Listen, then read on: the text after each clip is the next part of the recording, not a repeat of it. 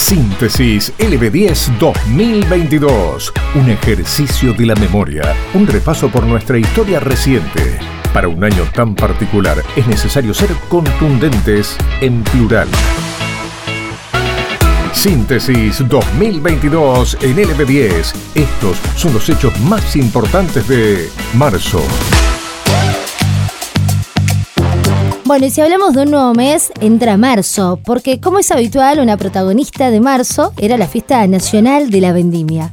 La representante de Santa Rosa, Natalia Sánchez, fue elegida con 66 votos, mientras que la virreina provino de Maipú y es Juliana Pilot.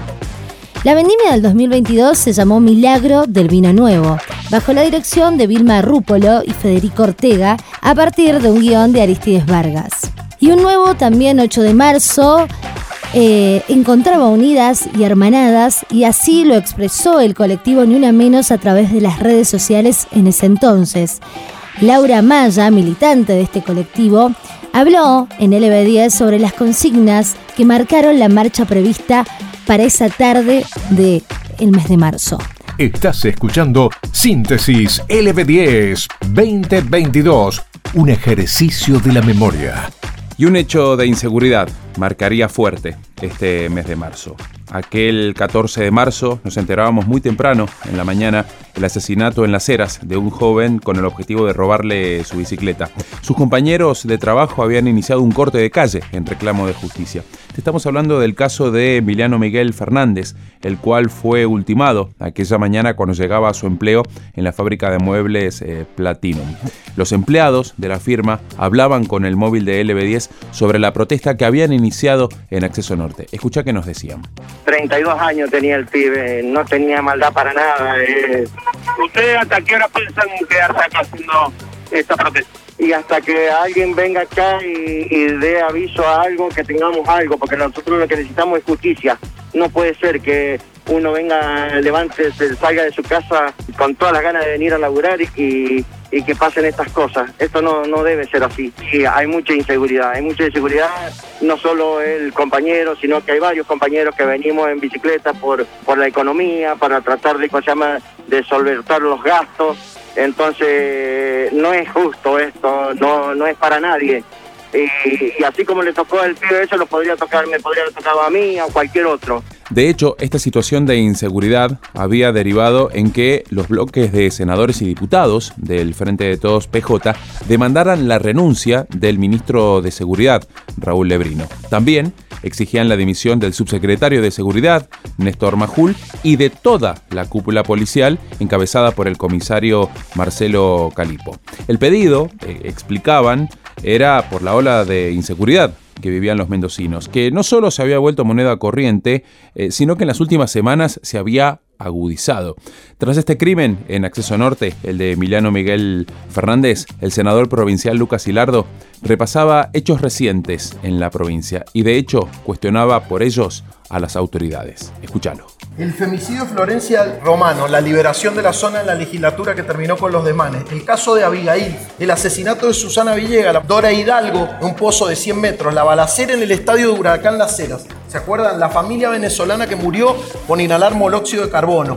El mecánico asesinado en las ceras que fue arrastrado para robarle la camioneta, el homicidio del carpintero de Palmira, el hincha independiente Rivadavia asesinado en los portones del parque en el banderazo, el peluquero Marcelo Aito Paredes, más el ex futbolista Mosca, que también murió tras resistirse un asalto pocas horas después en el hospital central, el asalto al intendente Ulpiano Suárez, ¿se acuerdan? Y los dos últimos casos, el caso del chico venezolano mientras estaba entrando su auto y ayer el trabajador en las ceras, el chiquito de 5 años en el departamento de Guaymallén. Esta es la gestión de Rodolfo Suárez, de Lebrino, de Néstor Majul, la consecuencia del desmadre de Munives y la nueva titularidad, que le pongo nueva entre comillas, porque el nuevo jefe de la policía fue el que estaba a cargo y que le permitió a irse de paseo a la montaña en enero, mientras sucedían en el mes de enero más de siete asesinatos en la provincia de Mendoza. Prevenir los homicidios es muy difícil, nos decía en Buenos Días Alejandro Goulet procurador de la Suprema Corte de Mendoza, acerca de este crimen en Acceso Norte y ampliando un poco acerca de los hechos de inseguridad que afectan a la provincia. ¿Hasta dónde se puede prevenir este tipo de conductas? Eh, eh, prevenir los homicidios es muy difícil. Nosotros podemos prevenir con la seguridad eh, una ola de robos en ciertos lugares, en el sentido de que, eh, digo, la policía con presencia policial, visuales, visuales, claramente es así en ciertas zonas. Ahora, no puede, no, puede haber un policía en cada cuadra, ni mucho menos para frenar este tipo de, locuras, conductas insólitas, porque de última le lleva la bicicleta y, y chao, y se va pero no, tiene que matarlo, una cosa de loco. Acá pongamos en valor también la investigación, porque yo les puedo decir, recién les decía, nosotros en, homicidios tenemos resuelto el, más del 90% de los hechos ocurridos, pero ¿de qué nos sirve si ya perdimos una vida? Pero bien, tal como dijimos en este anuario, repasando los hechos, en marzo se convirtió en ley la nueva forma de votación que tendrá Mendoza, la boleta única. Y Víctor Ibáñez, el ministro de Gobierno, Trabajo y Justicia de Mendoza, fue el encargado de realizar ese anuncio. Se ha sancionado la ley de boleta única papel para la provincia de Mendoza. Una boleta única que tiene muchos beneficios, beneficios sobre todo para el ciudadano y para el elector, ¿no? que es fundamentalmente tener toda la oferta electoral en una sola boleta que se, se imprime, se hace y se distribuye por parte del Estado, lo cual disminuye fuertemente el costo de, en las elecciones. El, el elector tiene una, toda la oferta puesta en un solo una sola boleta única de papel, eh, con la posibilidad de, simplemente con una virome seleccionar las categorías de, candidatos que quiera o votar por votar la, la lista del partido que prefiera, en un cuarto oscuro que la ley permite dividir según las condiciones edilicias, con lo cual eh, esto va, a hacer que el, todo el, día del sufragio, el comicio se va a realizar más rápido, el, recuento es mucho más veloz. Y por el lado de las agrupaciones políticas, pensar que las coloca todas en pie de igualdad. Ya no importa si tienen más menos fiscales, ya no importa si tienen más menos presupuesto para boletas, sino que hoy todos los partidos que compitan en una elección, todas las agrupaciones políticas están tratadas de igual manera. Síntesis LB10 2022. Nos sumamos noticias, contamos historias.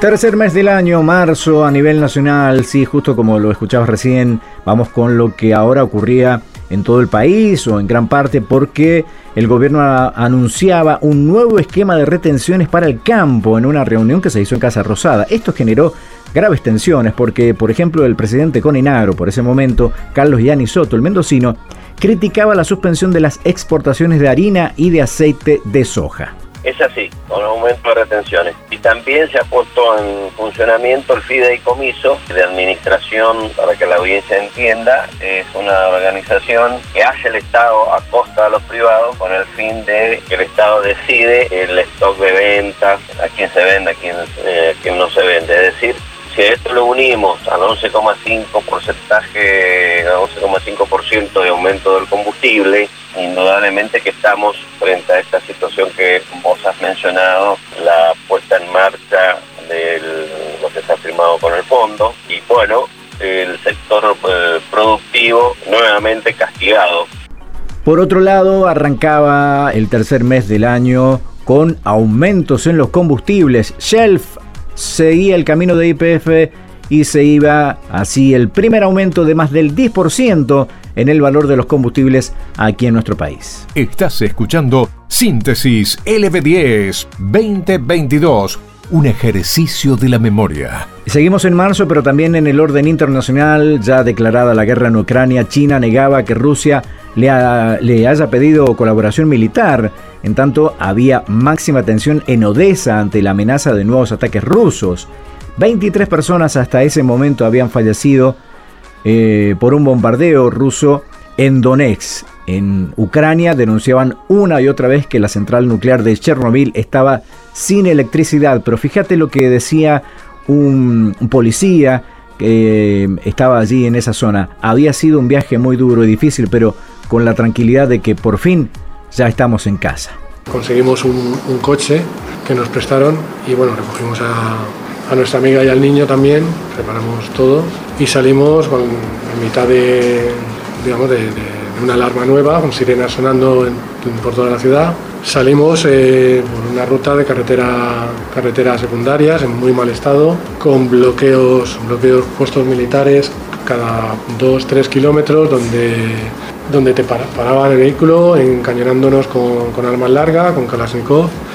fue un viaje con mucho, muchos nervios, mucho miedo y, bueno, conseguimos llegar a, la frontera por la noche y allí nos dijeron, en la misma frontera nos dijeron que habíamos llegado por, por los pelos, por los pelos, que los bloqueos en carretera estaban cerrando el paso, ya no se podía circular por esas carreteras y que habíamos tenido suerte de poder pasar. Audios LB10, Síntesis 2022.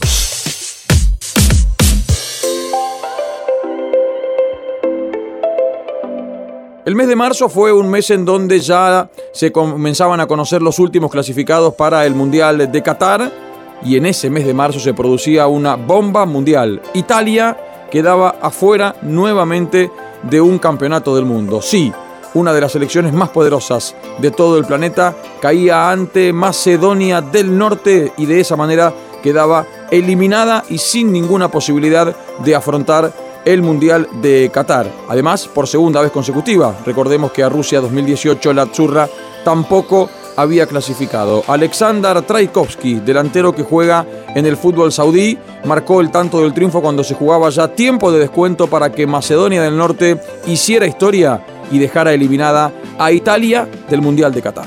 Adesso in questa partita contro la Macedonia del Nord usciamo e usciamo perché non siamo riusciti a segnare un gol, è finita Italia non va al Mondiale di Qatar 2022. I campioni d'Europa falliscono ancora una volta l'aggancio con la competizione iridata, eh, provano a consolarsi in mezzo al campo tutti, c'è disperazione, gentili ascoltatori, per quanto accaduto, eh, c'è disperazione soprattutto per un tiro riuscito a Tarkovsky, chissà come, dall'altezza dei 25 metri con il pallone che è finito alle spalle di Gigio Donnarumma, è l'epilogo peggiore che potessimo immaginare, con l'Italia fuori dal mondiale, dopo la grande gioia dell'Europeo dopo la finale di Wembley, dopo quei calci di rigore che ci hanno dato la possibilità di diventare campioni d'Europa, arriva una beffa atroce, arriva un dolore sicuramente insoportabile.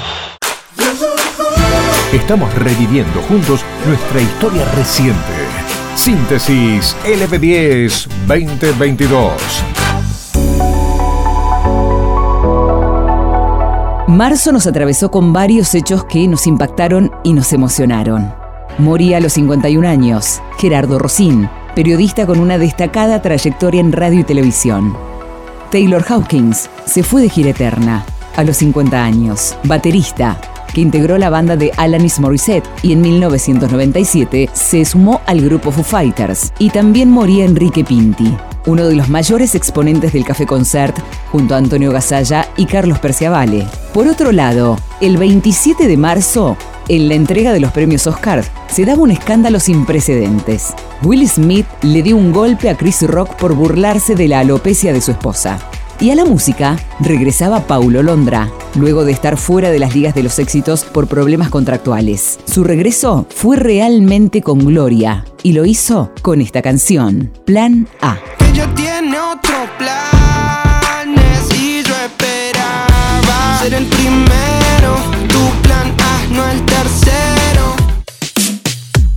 Encontra este y todos nuestros contenidos sonoros en lb10.com.ar.